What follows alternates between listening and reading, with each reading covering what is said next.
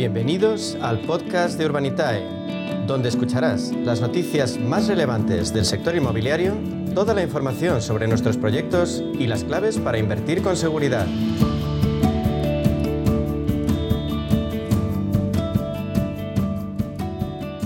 A media sesión sigue empeñada en demostrar que el crowdfunding inmobiliario es una fórmula de inversión que nos permite diversificar de la forma más segura posible el destino de nuestro dinero.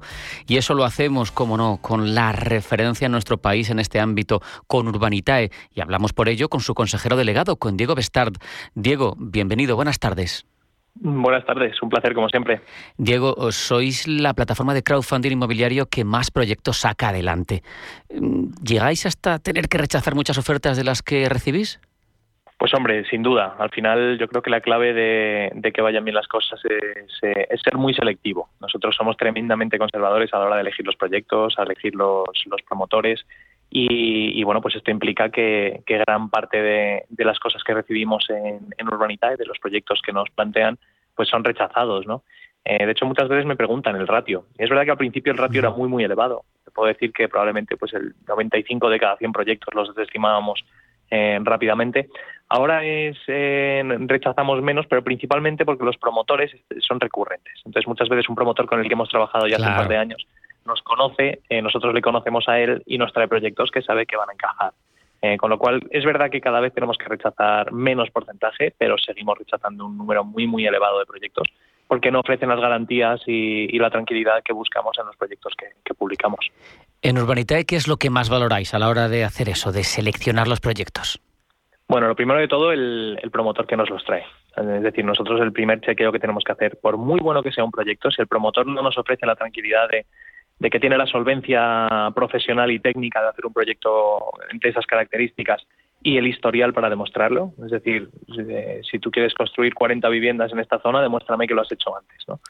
Eh, bueno, pues ese track record, que sea un promotor eh, profesional eh, y, que, y que tenga una solvencia tanto técnica como económica. y una vez ahí ya vemos los proyectos. ¿no? Y los proyectos, pues, pues depende de muchas cosas, ¿no? Depende de dónde están construyéndose, eh, tenemos que tener visibilidad comercial, saber que se van a poder vender eh, al precio que pretende el promotor, eh, tener cierta visibilidad sobre los plazos, los costes de construcción de la zona. son un montón de variables que para eso tenemos un equipo muy grande de real estate que está todo el día analizando las cosas y tenemos un comité de inversión que toma las decisiones definitivas.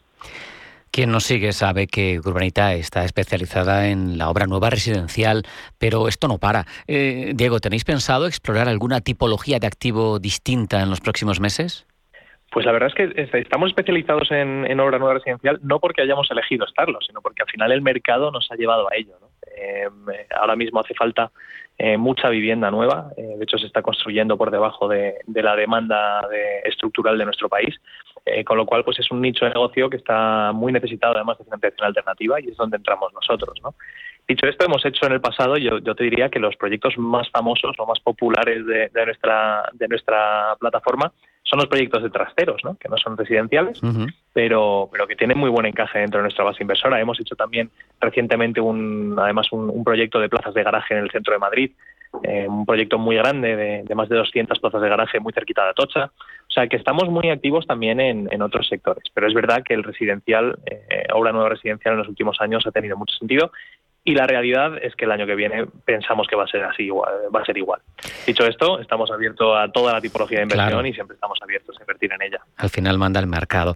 Eh, Diego, por seguir ahondando en vuestro modus operandi, en cada oportunidad de inversión ofrecéis una descripción detallada, pero solo publicáis la cifra de rentabilidad estimada en los proyectos de deuda. ¿Esto por qué es? Bueno, pues es por un, criterio que tiene el regulador. En este caso, eh, nosotros estamos supervisados y regulados por CNMV y para proyectos de plusvalías, en los que pues estamos entrando en sociedad con los promotores, eh, el, promotor no, bueno, el regulador no ve con buenos ojos que publiquemos rentabilidades estimadas.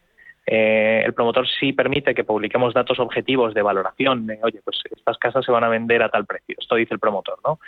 nos pide que haya un tasador externo que valide esas hipótesis de mercado eh, y, con lo cual pues nos deja, nos permite eh, poner los ingresos estimados. Eh, y lo mismo pasa con los costes estimados. Al final la rentabilidad es ingresos menos costes.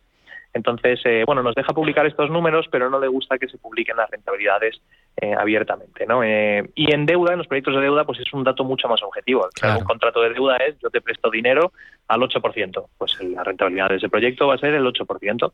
Luego el proyecto podrá ir bien o mal, ¿no? Pero la rentabilidad es objetivamente marcada, que es el 8%. Claro. Dicho esto, estamos trabajando con el regulador y buscando distintas fórmulas para poder volver a publicar una rentabilidad estimada en, en los proyectos de plusvalías pero, pero por ahora lo, lo estamos limitando.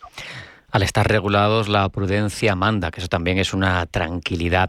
Eh, Diego, recuérdanos, ¿cuántos proyectos ha devuelto ya Urbanitae? ¿Cómo han ido? Pues mira, hemos devuelto eh, 17 proyectos y la verdad es que han ido, han ido mejor de lo estimado. Eh, nosotros teníamos un, de estos 17, la, rentabilidad media estimada de los 17 proyectos era alrededor del 15% anual y la rentabilidad real conseguida de estos 17 proyectos es del 18% anual. Hay proyectos que se han devuelto antes, proyectos que se han retrasado un poquito pero que han dado más rentabilidad, eh, proyectos que se han devuelto mucho antes con mucha menos rentabilidad pero, pero que la TIR, es decir, la, rentabilidad anualizada ha compensado.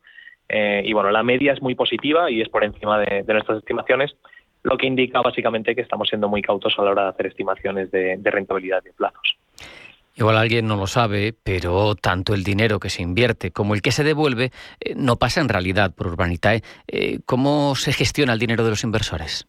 Sí, nosotros por cautela y sobre todo por proteger los fondos de, los inversores y darles tranquilidad, eh, no somos los depositantes de, los fondos de los inversores ni de los promotores. ¿no? Utilizamos una entidad de pagos externa que se canaliza a través de la web, de nuestra web, pero, pero es una entidad de pagos externa. Es decir, cuando tú depositas dinero en tu cuenta de Urbanitae para poder invertir en proyectos nuestros, no, no nos lo depositas a nosotros en nuestra cuenta bancaria. Está en una entidad externa que nada tiene que ver con Urbanitae y que es la que gestiona los fondos y, los depósitos de nuestros clientes. Y a partir de ahí, pues tiene un sistema electrónico de, carteras individualizadas donde cada uno puede tener su dinero en su, en su cuenta de Urbanitae y puede invertir o desinvertir cuando quiera. Así que bueno, esta es otra capa de seguridad que, debe dar tranquilidad a los inversores. Hombre, es, es, evidente que es un plus de tranquilidad. Antes de marcharnos, Diego, eh, ¿qué previsiones tenéis en Urbanitae para lo que queda de año? Pues eh, la verdad es que tenemos un montón de proyectos encima de la mesa. Eh, tenemos además por toda España, o sea que nuestra, nuestra intención es cerrar muy buen año y las previsiones son muy buenas, tanto a nivel de volumen de inversión como a nivel de proyectos. pero bueno, la verdad es que a estas alturas del año ya estamos mirando hacia el año que viene eh, porque ya está todo el pescado vendido, como aquel que dice, ¿no? O sea, que ya estamos eh, con el ojo puesto en el 2023, que esperamos que sea un año espectacular para, nuestro, para nuestra actividad y para nuestro sector. Así de a gusto, que el negocio no pare. Diego Bestard, consejero delegado de Urbanitae, ha sido un placer, un abrazo, muchas gracias. Un abrazo, gracias a vosotros.